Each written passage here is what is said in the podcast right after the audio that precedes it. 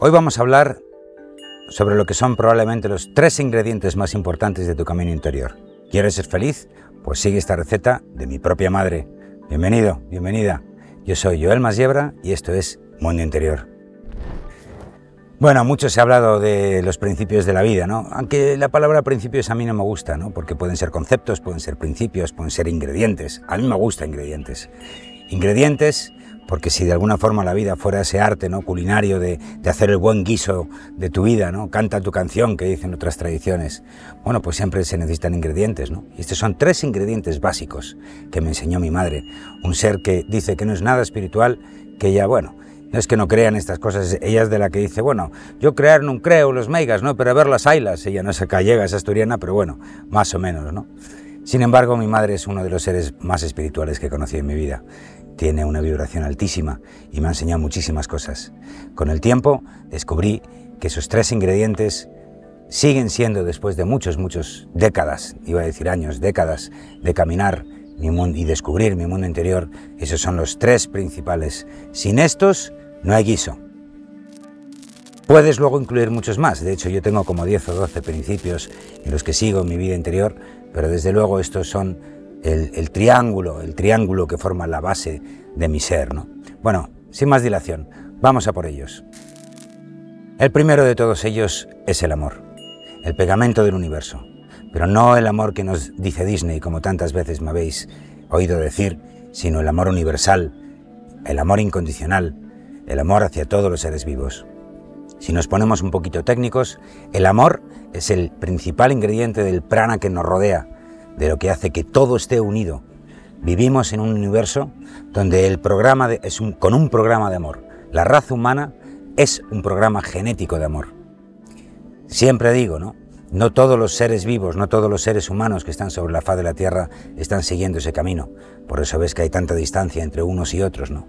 ¿Cómo puede ser que haya tanta gente viviendo sin amor? Bueno, pues porque a lo mejor están en otros programas.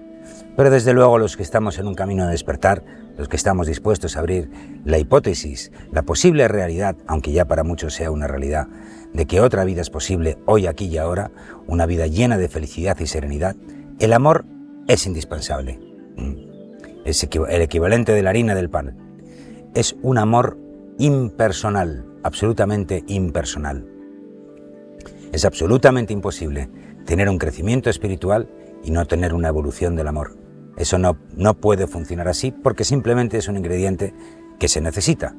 Y para criar, para, para hacer crecer esa, esa, especie de mente colmena, esa, esa unión con tu tribu, esa unión con todo lo vivo, todo lo vivo es familia mía, para poder llegar a esa vibración y ese sentimiento de unión, el pegamento de todo ello es precisamente el amor.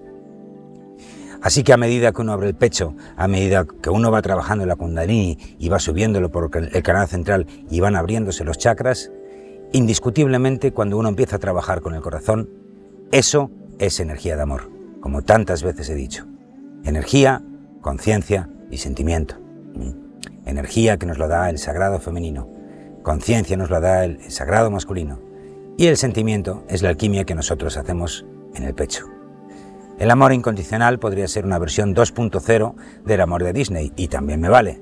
Es decir, no es ni mucho menos denostar otros amores que nos han vendido que son excluyentes, a ti sí te amo, pero a ti no te amo, a un amor inclusivo, universal e incondicional, donde uno ama, no ama todas las cosas porque simplemente estás en una vibración, en la vibración del amor.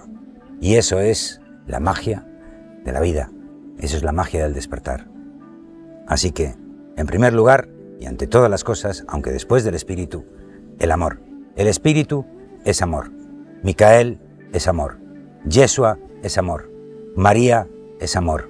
Isis es amor, etcétera, etcétera, etcétera. No es una cuestión de bandos de sagrado masculino, sagrado femenino, porque lo que los une precisamente es el amor.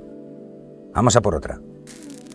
El siguiente ingrediente, y quizás uno de mis favoritos, es el honor. El honor es la espina dorsal de cualquier guerrero de luz. ¿Y qué es el honor desde esta perspectiva? Pues el honor es ni más ni menos que la capacidad que tú tengas de sostenerte en tus valores, en tus principios, que haya ciertos principios que sean absolutamente innegociables. Y encima de todos ellos está el honor. Ser honorable. El honor, puff, se ha escrito tanto sobre el honor, ¿verdad? Pero el honor del guerrero de luz es diferente. El honor del guerrero de luz es silencioso, es fiable, es innegociable, es permanente, es perenne, es también incondicional porque no se puede negociar con el honor. No se puede romper un poquito el honor. No, no, no, no. El honor es absolutamente inquebrantable.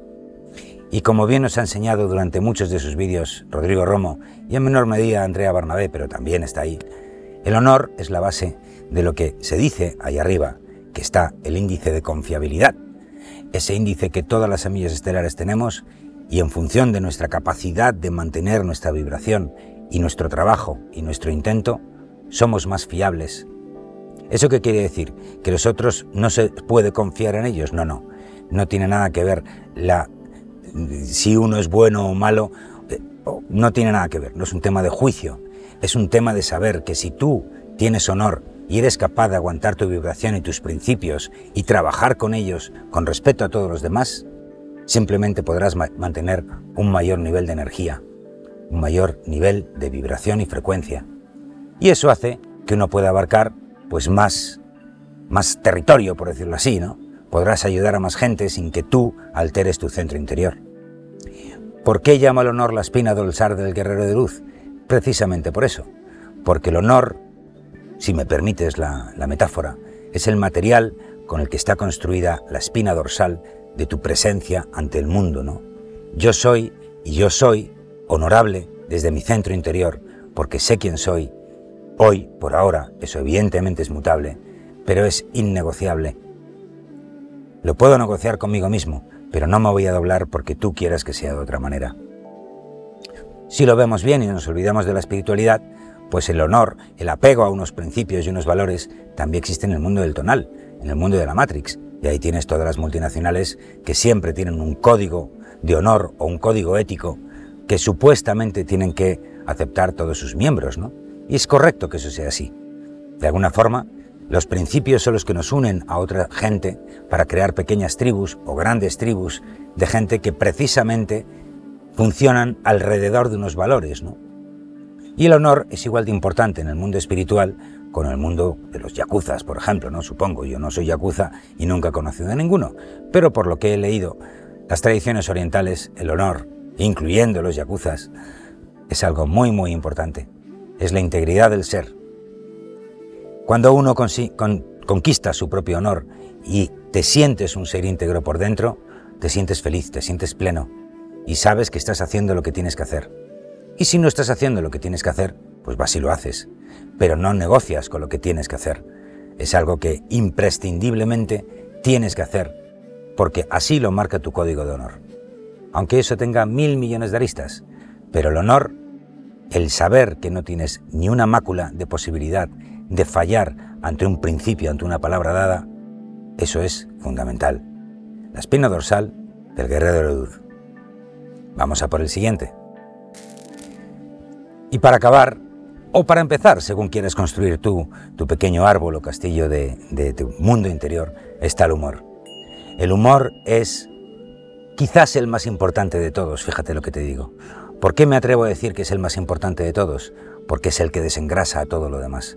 No solo al amor y al, y al, honor, sino también todos los principios que pongas a tu alrededor, todas las cosas que tú hagas. Si nos tomamos demasiado en serio, esto no funciona. El humor es lo que hace que nos desapeguemos de la bombilla, toda esa gente que está ah, iluminadísima, oh, ven a salvarme, o que cae en el ego espiritual, ¿no? que es enorme ese ego espiritual tan peligroso. El ego, tanto espiritual como material, es enemigo del humor. ¿Mm? ¿Por qué? Porque al humor le importa un carajo todo. Recuerda el esquema del guerrero, que también se aplica a lo femenino. A la derecha, el guerrero. A la izquierda, el amante. Detrás, el mago. Delante, el rey o el emperador. Y en el centro, el bufón, el que se ríe de todos ellos, el que se puede tirar un pedo en medio de una gran discusión o un gran debate para de alguna forma desengrasar y ayudar a que la energía se vuelva a equilibrar cuando se escora hacia un lado o hacia otro. Si no tienes sentido del humor, estás perdido.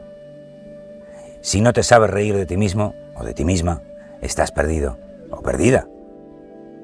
Si de alguna forma nos tomamos en serio, estamos perdidos.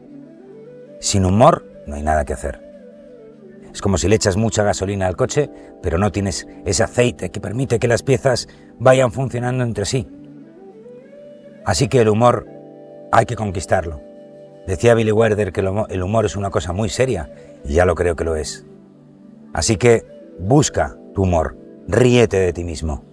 El humor es lo que nos permite hacer locuras.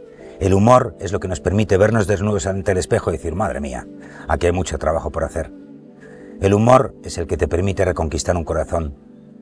La sonrisa es lo que te permite abrir los corazones de la gente. Sin buen rollo, ¿a dónde vas sin buen rollo? ¿A dónde vas tan serio? ¿Dónde te crees que quieres conquistar qué? No hay que conquistar nada, tienes que conquistar al capullo o capulla que tienes dentro. A ese es al que conquistar. Y ese se toma muy en serio y piensa que lo que está haciendo es muy importante. Lo cual es verdad a medias. Claro que es muy importante pero hay que tan importante es ser importante como ser liviano. Y la liviandad te lo da el humor. Así que aplícalo a lo que tú quieras, al ámbito que tú quieras, a la pareja, a la familia, al trabajo, a donde vives. Si no hay amor, si no hay honor y si no hay humor, estás perdido. Tu guiso va a ser ah, o soso o duro, no lo sé, pero no te va a coger ese puntito que cuando te lo comes dices, mmm, qué rico está esto. Me da igual los demás ingredientes, pero hay una base, hay un sofrito de base que le ha dado una envoltura a todo ello y es precisamente estos tres principios los que, en mi caso, me han hecho construir un castillo maravilloso en mi interior.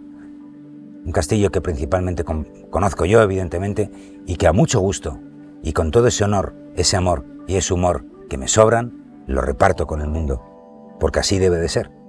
Llénate de amor, Llénate de humor, de honor por dentro y llénate de humor por dentro. Y cuando te rebose por los poros, ya verás que lo puedes compartir, pero no al revés. Bueno, hasta aquí el speech de hoy. Bienvenido, bienvenida. Gracias por venir. Comparte esto a alguien que esté malhumorado. Comparte esto al que quiera reconquistar y empieza a practicarlo. Yo soy Joel Masiebra y esto es Mundo Interior.